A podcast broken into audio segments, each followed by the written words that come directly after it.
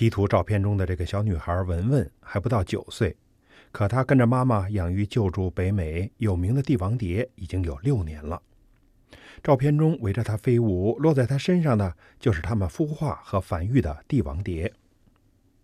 文文的妈妈聪妍在曼尼托巴省旅游局工作，她介绍说：“我们大概成功放飞了有将近一千只，这六年的时间里，最多的一年就是去年，去年我们放飞了大约有四百只，今年差不多是两百多只。”记者以前也知道加拿大有很多人喜欢帝王蝶，但很少听说有华人参与其中。因此，当在朋友圈中得知聪妍已经是资深帝王蝶迷之后，迫不及待地拨通了他的电话。此次采访大约围绕三个方面展开：帝王蝶的神奇之处、参与繁育帝王蝶的初衷、几年来为保护帝王蝶都做了什么。帝王蝶是从英语名称 monarch 直接翻译过来的叫法，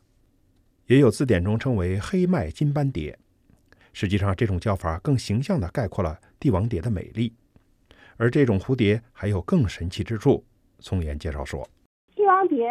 六年前可能偶尔在公园里啊见到过，或者是野外见到过，很漂亮。但是我们对它完全不了解。它是北美属于是最厉害的蝴蝶了。其实它在其他的国家也有这个品种，但是其他的国家的品种呢没有这个迁徙的习性。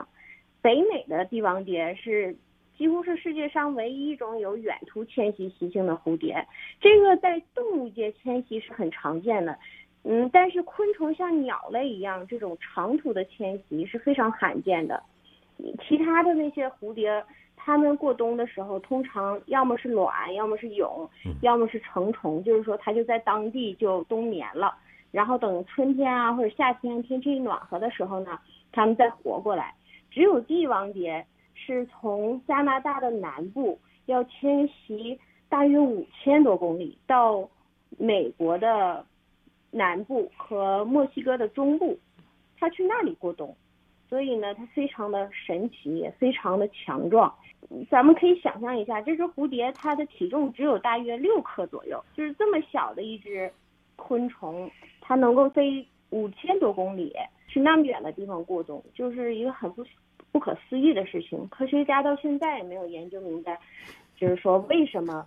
这个蝴蝶能够飞到那么远的地方去，它到底是怎么给自己导航的？有的人说它是根据太阳，有的人说它是根据磁场，有的人说呢它是本身有什么化学的这个功能在它身体里面，它能够迁徙到墨西哥去。现在没有人能研究明白，只有加拿大的一个科学家，我记得他的名字好像是叫 Fred。他之前呢研究这个帝王蝶，研究了好像是三十几年，然后在一九九几年的时候，他把这个研究结果呢发表在国家地理上面了。然后国家地理呃发表了这个，嗯，他的研究结果一样以后呢，世界就震惊了，就知道原来还有这样一种蝴蝶，它可以迁徙五千多公里，非常非常的神奇。近年来，帝王蝶的数量正在急剧减少。二零一三年，加拿大广播公司网站评出地球气候变化十大新闻图片，其中就包括帝王蝶的种群数量正在减少。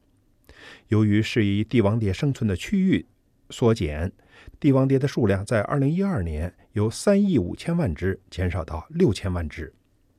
这其中有气候变化多端的原因，也有人类行为的影响。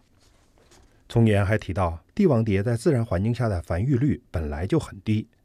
由于它的卵和幼虫有很多天敌，所以在自然中的存活率不到百分之十。帝王蝶的天敌特别多，虽然说帝王蝶的幼虫吃乳草，乳草带有轻微的毒性，所以也就是为什么帝王蝶会选择它们的食物来源只是乳草，因为这个轻微的毒性呢，可以让它们本身就是就是会让它们。味道特别难吃，再就是有的鸟吃过它们之后可能会不舒服，然后这样下次就不会再吃。只要是一个昆虫，它肯定就会有天敌的。我们养帝王蝶这么多年，我们就发现其实什么都吃它们。以前我在书上也好，网上看到的也好，说它们几乎没有天敌，那是不可能的。我们就发现鸟也吃它们，蜘蛛也吃它们，啊，还有一种虫子叫 stink bug，就是蚂蚁也吃它们，它们的卵，我们找卵的时候呢，就发现很多卵就是都已经已经被吃掉了，这是一个很困难的。所以我们呢，即使秋天的时候把它们放在外面养，也是把它们放在一个呃筐子里面养，就这样的话，天敌就不会去把它们吃掉。因为我们我们就发现哈，就是我们后院总是有很多帝王蝶，它们在产卵，呃，但是除非是我们及时的找这些卵，呃，我们都很难找到。再就是我们很少很少看到大一点的幼虫，很少，说明这些卵是有的，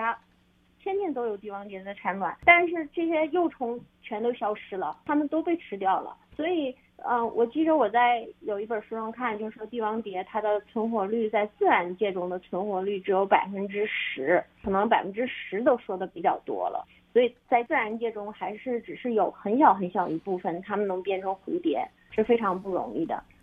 回忆当年是怎样开始关注帝王蝶的，聪妍仍是记忆犹新。啊，其实也是很巧的一件事儿。二零一四年的时候，那个时候我女儿她才三岁多。三岁吗？对呀，三岁多。哦，真的。然后我们那个时候呢，刚搬了新家，所以我一到周末的时候呢，我就喜欢带她出去参加各种适合家庭参加的这些活动。她当时也很喜欢参加这些活动。然后我们温尼伯呢，这个城市周末的活动，特别是夏天的时候，周末的活动特别多。啊，有一次巧合的机会呢，我就看到了这个城市每年都会办一个叫 Monarch Butterfly Festival。这样一个活动，我就很感兴趣，因为我本身也是在旅游局工作，所以啊，我的这些信息来源呢也也比较丰富，知道这些信息也比较方便，我就带他去了，我们就一下子被这种蝴蝶给迷住了，因为当时我还记得我第一次看到帝王蝶的蛹的时候，我还和我女儿说，我说你看这么漂亮的玉石项链坠儿啊，也不知道是不是卖的，我说我好喜欢啊，后来人家介绍说，人家说。这个不是项链坠儿，不是卖的，这个是蝴蝶的幼虫做的蛹。我当时我记得我就震惊了，我就说这个这么精致的一个蛹啊，它就像那种嗯特别好看的那种绿的，特别漂亮，上面还有金色的斑点儿。我们就在那儿呢学习了一些关于帝王蝶的最基本的知识，比如说它们的幼虫只吃乳草，它们会迁徙到墨西哥去，然后最最关键的，他们为什么办这个节日？就是因为帝王蝶已经濒临灭绝了，他想让更多的人来了解和关注啊这种昆虫，也更加的了解我们人类做的很多事情对这个生态环境造成的破坏，然后直接影响到了一些物种，使它们濒临灭绝了。所以我们就学到了这些知识，从那个时候开始，我们就对帝王蝶很感兴趣了。当时我们还知道一点，就是说，在过去的二十年里，呃，它们的数量已经减少了百分之九十左右。按这个速度下去呢，再过十年、二十年，就没有帝王蝶存在了。我当时就想了一下，如果我的女儿长大了以后，按这个按这个速度的话，她的孩子就。根本见不到活的帝王蝶了，我就觉得这太悲哀了。我就跟她说：“我说，哎呀，你的你的孩子可能都见不到帝王蝶了。我们要想办法保护他们呀，我们要多种芦草。”我当时就是这么一个简单的想法。其实当时也挺巧的，我们从那个 festival 回来以后哈，然后我就带他去我们家旁边的那个小孩玩的地方。我们这个小区是一个新的小区，就是它的那个绿化呢。呃，做的全部都是原生态的，就是我们这个是草原省嘛，所以它种种植的都是呃草原省原来会有的那些植物，也就是非常受蝴蝶欢迎的那些植物。然后他小孩玩的那个地方旁边有一个小小的原生态的呃蝴蝶花园。当时我们就因为我们刚了解过这个呃蝴蝶它的幼虫长什么样啊，它的蛹长什么样啊，然后我们就在那旁边呢发现了一只幼虫。然后更巧的是呢，呃，当时我参加了一个抽奖，呃，就是他办这个活动里面的抽奖，就那次我就中了。奖品很简单啊，就是一盆稍微大一点的乳草和一包蝴蝶喜欢的花的那种花籽儿。然后我就去给拿回来了，这样我们就有了一只虫，我们有了一盆乳草，然后我们就把这只虫虫放在家里给养大了。就是短短的差不多两周的时间吧，或者两周多一点的时间，我们就看着它